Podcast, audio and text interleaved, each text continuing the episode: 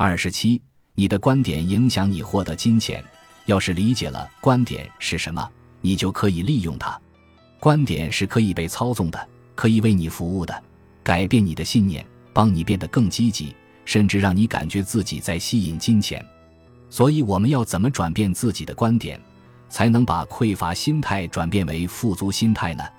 大脑喜欢决定某事，然后再寻找相关证据来支持它。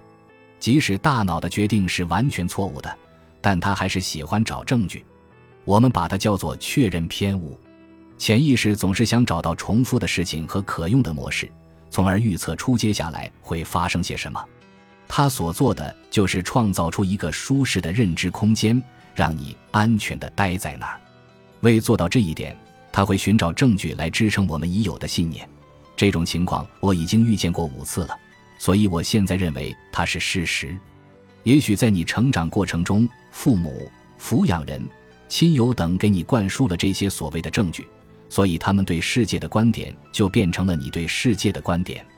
潜意识创造了这些思维模式来保护我们，因为置身于一个快速发展和变化的世界，我们如果不带着这些本能或信念去思考各种情况，会耗费太多时间，而且还可能让我们处于危险之中。当某些可能危害我们的事情发生时，确认偏误还是很有用的。如果你在一条漆黑的小巷里看到有人鬼鬼祟祟地走来走去，这时你的确认偏误可能就会跳出来，告诉你可能会有不好的事情发生，督促你赶紧离开那儿。如果你不理会确认偏差，而是花时间去进行逻辑思考，那你可能就来不及躲避危险了，最糟糕的事情可能就要发生了。所以，确认偏误也有它的优点。确认偏误的缺点是，它会喧宾夺主。寻找证据支持错误的或对你没有任何帮助的信念。我们无视那些和我们信念相矛盾的地方。我们忽略所有不同的行为模式。我们忽视了那些说不喜欢我们巧克力蛋糕的顾客，因为我们已经尝过了蛋糕很好吃，所以我们认为是顾客自己的味觉有问题。和你想象的一样，这种做法会让我们误入歧途，然后做出一些糟糕的决定。在政治中，我们经常看到这种情况。如果我们已经选择了喜欢的政客和他们所代表的东西，即便可能有大量的证据来反驳我们，我们仍会选择忽视。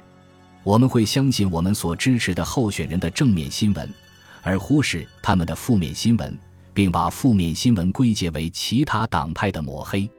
更有可能发生的是，你和你选择的候选人分明对是非曲直有不同的看法。对世界也有不同的看法和观点，但你的确认偏误诱导你，不管发生什么都坚持和你所选择的候选人站在一起。大脑是个固执的小东西，我们因为感觉不舒服，也因为恐惧，很少会去挑战自己固有的信念。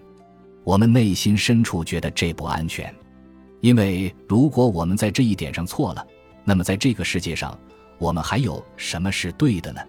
不。我们不想听。当涉及金钱观时，确认偏误又出现了。一旦建立了某种金钱观，我们就很难改变了。但是根据我的经验，观念和看法是完全可以改变的。消极的金钱观不会帮我们赚更多的钱。那么，我们要怎么避免确认偏误影响自己的金钱观呢？我们必须驳斥这一理论或信念。科学家为了确保自己不会无意识地操纵实验数据去贴近他们预想中的研究结果，就会这样做。在第一章，我们认识到了自己可能持有的消极金钱观。现在，我们要尝试改变他们。